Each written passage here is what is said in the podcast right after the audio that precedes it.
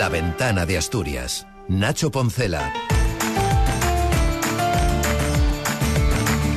Los trabajadores de la inspección de vehículos inician hoy una nueva tanda de paros y lo hacen con el derecho que confiere la democracia a reivindicar mejoras a través de la protesta. El problema es que en este caso la movilización agrava las listas de espera para pasar esta inspección que para la Guardia Civil de Tráfico es de obligado cumplimiento, haya huelga o no la haya.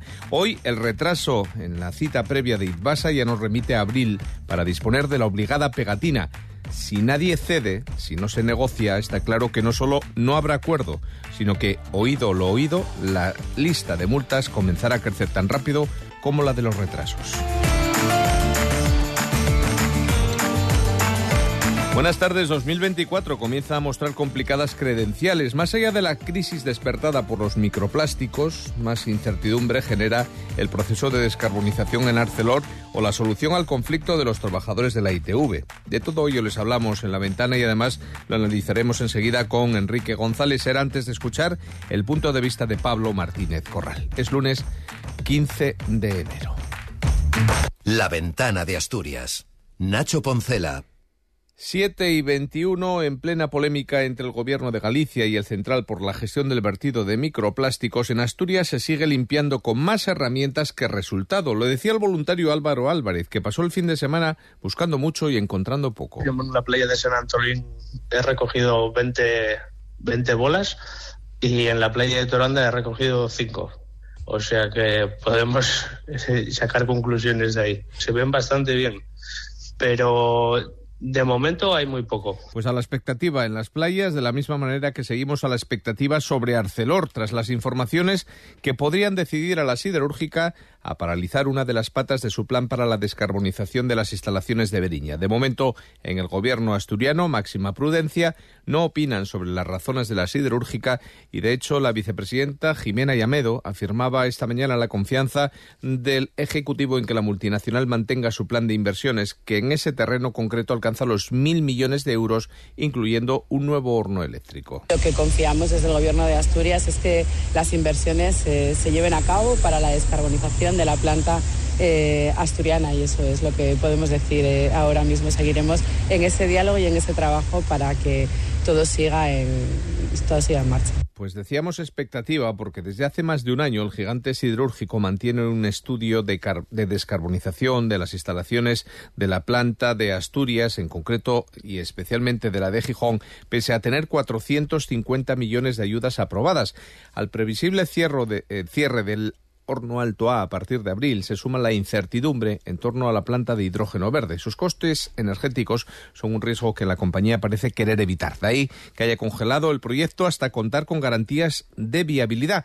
Comisiones Obreras, para este sindicato, esto es un esperpento más por parte de la dirección. No es creíble y esta es una buena muestra de ello, según señala el responsable de este sindicato en las plantas asturianas, José Manuel Castro. Que lo que van a hacer es una descarbonización cutre, van a pagar el horno alto que tiene menos, menos esperanza de vida de vida útil y bueno pues eh, como digo pues eh, descarbonizar a base de, de una menor capacidad de producción y de una afectación tremenda al empleo, ¿no? Y no sabemos si como acicate, pero hoy se publica en el Boletín Oficial del Principado, en el BOPA, que el gobierno asturiano ha concedido 52 millones en subvenciones a 12 empresas industriales con presencia en Asturias, de los que Arcelor va a recibir más de 36. La ventana de Asturias.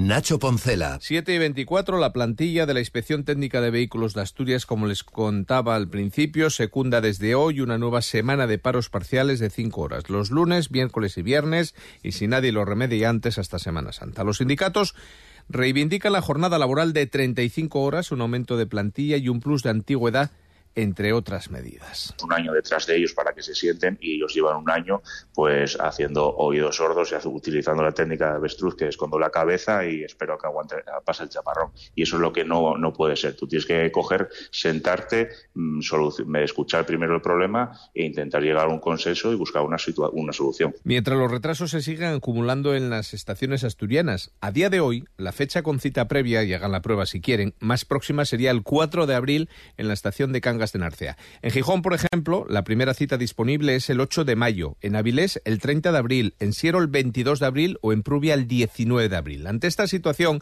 el presidente del Principado, Adrián Barbón, apelaba al diálogo hace unos días. Apelamos nuevamente al diálogo, creemos que es importante no perjudicar a los ciudadanos. Hay medidas concretas que el Gobierno de Asturias ha activado en relación a la ITV de mejora de las condiciones de los trabajadores, de incorporación de más personal y no, no, no está encima de la mesa ningún cambio de modelo, no, no es algo que nos estemos planteando. Y de momento no parece que desde la Guardia Civil o desde Tráfico, desde la Jefatura Superior, después de escuchar a, su jefa provincial, Raquel Casado, se vaya a tener en cuenta esta huelga a la hora de si usted tenía que haber pasado la ITV y no lleva la pegatina correspondiente. La próxima reunión negociadora será el lunes 22 de enero. Hasta entonces, ¿qué puede pasar? Pues escuchamos a Raquel Casado. Lo decía esta mañana en una entrevista en la televisión pública del Principado. Si la Guardia Civil se encuentra un vehículo que no ha pasado la ITV, tiene la obligación de sancionarlo en cumplimiento de la ley de seguridad vial. A partir de ahí, los problemas que se producen alrededor sobre la ITV es un tema de la comunidad autónoma correspondiente. 19 cuadros, en su mayoría retratos en óleo sobre lienzo de los siglos XVIII y XIX. Y les contamos una historia que se va a repetir en otros lugares de España, pero que en Asturias va a ser pionera. La Universidad de Oviedo va, o ha presentado ya el primer listado público de las obras que desde 1942 tienen depósito y sin dueños identificados. ¿Por qué tienen la universidad o las universidades de España estas obras? Bueno, pues porque el régimen franquista en su momento cedió a determinadas instituciones a través de la denominada Junta del Tesoro, conocida ahora como Junta de Incautación, una serie de bienes culturales que ahora salen a la luz pública y la primera universidad que en España va a hacer o ha hecho ya público ese listado es la de Oviedo. Escuchamos a la vicerrectora de Extensión Universitaria y Proyección Cultural, Pilar García Cuetos. Que puede haber una reclamación cuando se hace pública esa, esa lista y esas obras, esa es la posibilidad. El mismo riesgo, entre comillas, que ha asumido el Prado. Pero es que lo honesto es hacerlo público. Pues esa es la decisión de la Universidad de Oviedo, se la contaremos y profundizaremos en ella a lo largo de esta semana en La Ventana. Y hablando de historia... Que me lleven una pancarta, pero grande reivindicativa. Salgo de Lada hasta el cementerio de Saba. Quiero que sea una manifestación, no un entierro. Es la voz de la histórica militante comunista langreana Anita Sirgo, que ha fallecido hoy cuando el próximo sábado iba a cumplir 94 años. Militante en la clandestinidad de las comisiones obreras y del Partido Comunista, con la llegada de la democracia y la legalización del sindicato y del partido, siguió activamente en ambas organizaciones, así como en Izquierda Unida. Sin duda fue una mujer que se puso al frente de muchas cosas, entre ellas la huelga del 62. Su capilla ardiente está instalada en el Salón de Actos de la sede de Comisiones Obreras del Nalón, en la calle Florentino Cueto, en La Felguera. Hasta las nueve de la noche pueden pasar quien lo considere oportuno a darle su último adiós. Y mañana martes a las cuatro y media se hará un acto de, de despedida al que sucederá una marcha reivindicativa en su memoria hasta el Pozo Fondón un fallecimiento que transmitimos desde aquí nuestro pésame a su familia, a la familia de Anita Siergo y también a los familiares de otra persona vinculada al movimiento de la memoria histórica como la, el presidente de la Asociación de Amigos y Familiares de la Fosa Común de Oviedo, Celestino Martínez, que también hoy fallecida. Son voces, son retazos de esta jornada del 15 de enero, cuando son casi las siete y media. Ya saben que en la ventana conversamos todos los días y los lunes lo hacemos habitualmente con Patricia Sanz y con Enrique González. Hoy Patricia no puede acompañarnos, pero sí tenemos, escuchándonos ya y dispuesto a analizar todas estas cuestiones y las que él considera oportuno a Enrique González. ¿Qué tal, Enrique? Buenas tardes. Hola, buenas tardes. ¿Qué tal? ¿Cómo estás? ¿Cómo ha ido la semana o el fin de semana? Bien, pues, muy normalito, de principio de año, ¿no? Con, con, tranquilidad. bueno, vas liberando la gripe, vas liberando la gripe, las afecciones respiratorias, porque bueno, está siendo. Bueno, tuve, tuve, mi, tuve mi pequeño Episodio. mi pequeño virus antes de las Navidades, pero bueno, ya está, está superado y bueno, ahora vida normal. Bueno, no sé si llegaste a conocer a Anita Sirgo o, si has conocido su trayectoria, me imagino. ¿no? no, no, tuve. Sí, tenía referencias, pero no tuve, no tuve la, la suerte de, contactar personalmente con ella, pero en fin, son de las de las personas que todavía quedan, que forman parte de la historia y que, en fin, eh, no conviene olvidar que, que, hay una historia que cambió gracias a que algunas personas pues eh, jugaron la vida y muchos no consiguieron eh, terminarla peleando para que las cosas cambiasen, ¿no? O sea, que y es la realidad de nuestra tierra. Efectivamente, yo creo que un recuerdo también no solamente a Anita Sirgo, sino a muchísimos, a otras personas como ella y al Partido Comunista, que hoy no, no recuerdo exactamente, pero ha habido varias personas, más allá de la propia izquierda, que destacaba el papel que tuvo, ¿no? En este proceso de transición ha habido en España después del, de la dura represión franquista. Sí, efectivamente, el Partido Comunista fue parte del, del, movimiento fue, fue la organización que aglutinó eh, a más personas en el movimiento de, de, defensa de, de, un nuevo modelo de, sociedad. Bueno, pues, eh, y eso hay que reconocerlo. Mira, dentro de tres días hay un homenaje a Gaspar García Laviana aquí en Avilés, que me han, invitado a ir. bueno, pues hay, hay muchas personas que formaron parte desde, desde el entorno del socialismo y desde el PCE, pues de, de, grupos de personas que empujaron para que las cosas no se perpetrasen o no, no, no se perpetuasen eh, con, con, el régimen que teníamos entonces, ¿no? Por, por no entrar en grandes disquisiciones, pero la realidad era esa. Bueno, en, ese sentido de, la colaboración asturiana, de, la fuerza, del empuje, lo hemos tenido este fin de semana. Escuchábamos ahora una de las muchas voces que este sábado y este domingo han estado en las playas asturianas con esta supuesta crisis de los microplásticos. No sé si nos estamos pasando un poco, pero yo creo que después de escuchar a la Junta de Galicia pedir que llegase prácticamente, como decía la ministra, la Royal Navy para recoger lo que hay, no sé si más allá de... Realmente estamos como estamos en la política del relato, porque todo lo que se, o sea, los argumentos tienen que entrar en los ciento no sé cuántos caracteres que tiene ahora esta cosa que se llama X, pues ya se perdieron los argumentos. Ahora es relato, eslogan, eslogan, relato. Y entonces en eso pues es muy difícil eh, interpretar con sosiego y no y no ponerse de los nervios con cualquier problema. Aquí hay una cosa clara, es decir, hay un vertido de un barco en alta mar, eso mm, una vez que está en alta mar en aguas españolas es competencia de seguridad marítima y por tanto es el Estado. Son los ayuntamientos los que tienen que limpiar las playas y cuando hay elementos extraordinarios, pues tienen que tener el apoyo de las comunidades autónomas y en su caso del gobierno de la nación y ese es el esquema. Y la, la diatriba política de quién llamó primero a quién, pues estará muy bien para su consumo habitual, pero para la gente que, sobre todo en Galicia, con la sensibilidad que tiene en Galicia con el tema del mar, la gente que se ha echado a la calle a buscar, vamos a la playa, a buscar como buenamente pueden y tratar de limpiar en una tarea ingente y además probablemente poco eficaz, pues limpiar la playa de estas bolitas de plástico, pues en fin, es una cosa que, es disparate, ¿no? Cuando, cuando, cuando, cuando llegan los temporales, vemos las, las playas que nos deja la marea pues lleno de cualquier tipo de cosa, ya no bolitas, sino plástico eh, en grandes en grandes condiciones. Entonces, bueno, la realidad en la que vivimos es esta y bueno, eh, magnificamos cualquier cosa y distorsionamos las cosas. Bueno, pues muy bien, valdrá para el consumo de, de las élites políticas, pero para la gente de la calle no vale esas cosas. Está claro que ha sido un vertido tamizado, nunca mejor dicho, por la proximidad de las elecciones gallegas. Obviamente. Nada, nada ocurre por casualidad. Pero bueno, eso ya lo entiende todo el mundo. O sea, yo creo que estas, estas cosas de los, de los relatos así tan, tan burdos ya no, ya no los compra nadie. O sea, bueno, valen para los eh, fanáticos de un lado y otro, pero bueno, yo creo que la gente no, está en eso. efectivamente. Nos quedan unos minutos, Enrique, y sí me gustaría centrarme en dos asuntos laborales que hemos hablado. Por un lado, la, movilización de los trabajadores de la ITV, que como yo señalaba es absolutamente lícita, pero lo que está claro es que hay una desprotección ahora mismo de todos los que somos usuarios y que obligatoriamente tenemos que pasar por ese trámite. El presidente del Principado pedía una apelaba al diálogo pero claro, que también desde la Jefatura Superior de Tráfico se queden con que nosotros tenemos que multar, yo creo que debería haber una coordinación de administraciones frente a esta situación, ¿no? Más allá de que se llegue a un acuerdo. Bueno, yo creo que hay, o sea, coincido contigo que hay que respetar los derechos de los trabajadores. Yo no entro en si tienen mucha razón, poca razón. Ellos son los que eh, están allí, los representantes sindicales tienen su estrategia y tal.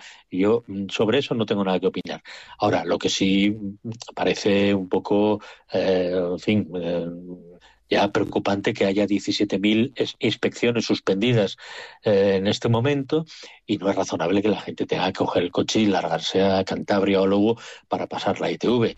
El retraso en la ITV viene ya de tiempo atrás, no es de ah, ayer por, la tarde. O sea, ya, ya hace tiempo que eh, conseguir una cita en un plazo de menos de un mes no era nada fácil.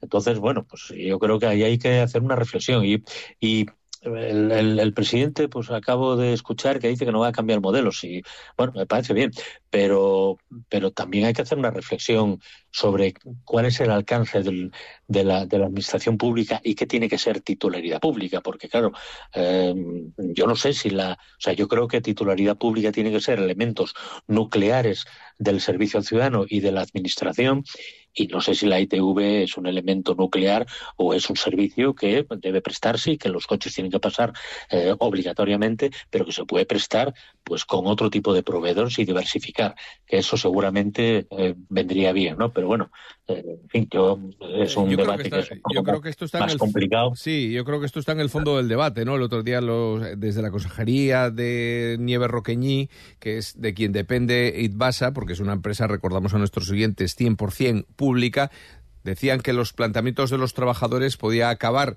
con la empresa. Yo creo que se estaba refiriendo a que la titularidad deje de ser pública o mayoritariamente pública. Pero vamos a ver. Pero eso, pero eso es una es una amenaza que no ha lugar en un conflicto. el, modelo, el modelo de, gestión, claro, el modelo de gestión no puede estar condicionado porque haya un conflicto. El modelo de gestión tiene que ser mm. aquel que, que, permita mayor eficiencia y mayor calidad en el servicio al ciudadano. Y si hay competitividad, si hay competencia entre unos proveedores y otros, mucho mejor, porque el ciudadano se beneficia de eso. O sea que bueno, eh, yo creo que las cosas mm, conviene separar lo que es una cosa de otra, ¿no? Lo que es mm. la reivindicación laboral de lo que es un modelo de gestión que no estoy seguro que sea el más adecuado. Y nos queda un minuto y medio para hacer una reflexión sobre lo que está sucediendo nuevamente en Arcelor.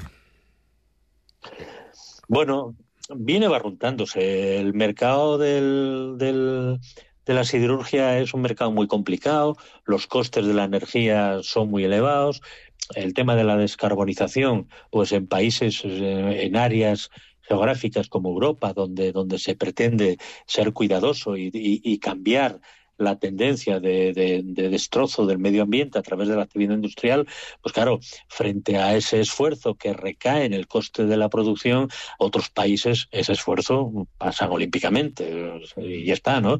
Y todos sabemos de lo que estamos hablando. Entonces, claro, al final, pues la industria en Europa se resiente y Arcelor es una de las industrias afectadas. ¿Qué ocurre? Hombre, a mí lo que me preocupa es el volumen de empleo directo e indirecto que genera Arcelor y que si somos si sacamos pecho cuando decimos que somos aquí tremendos con el tema de la industria que tenemos Arcelor y no sé cuántos pues si ese es el eje del discurso si Arcelor da un paso atrás, nuestro discurso se cae. Venga, pues perfecto. Nos quedamos con esa reflexión que ampliaremos. Nos quedamos con la opinión de Pablo Martínez Corral. Buenas tardes. Este fin de semana, Susana Fernández, diputada autonómica del PP, escribía una opinión en un periodo local de Avilés para criticar el posible cambio de varias calles que llevan el nombre aún de alcaldes franquistas en esta ciudad. La diputada del PP endulzaba la vida de los alcaldes amnistiándolos de su participación en la dictadura franquista. Incluso, en su artículo, criticaba la existencia de una calle a la diputada comunista Dolores Ibaruri, por ser comunista. Pues bien, hoy se ha apagado una lumbre en Asturias, la de Anita Sirgo y la de Maruja Ramos, dos militantes de aquellas comisiones obreras que se enfrentaron al franquismo. Anita Sirgo fue una luchadora antifranquista desde que su familia fue perseguida allá por los años 40. Una mujer que plantó cara a la dictadura a golpe de tacón, cuando los derechos sindicales estaban prohibidos y costaba la vida defenderlos. Una de esas heroínas que se encerró en la Catedral de Oviedo para reivindicar la libertad, pero la libertad con mayúsculas. Sí, Anita era comunista, como Dolores Ibarruri. No se puede entender la democracia en este país sin el Partido Comunista, por su resistencia a la dictadura y menos en Asturias. Lo demás es tergiversar la historia. Y es que, a pesar de nuestras leyes de memoria y todo ese esfuerzo que se ha hecho en los últimos años por reivindicar la memoria de la lucha antifranquista, a nuestra derecha le cuesta aún reconocer el franquismo como tal. Será por algo.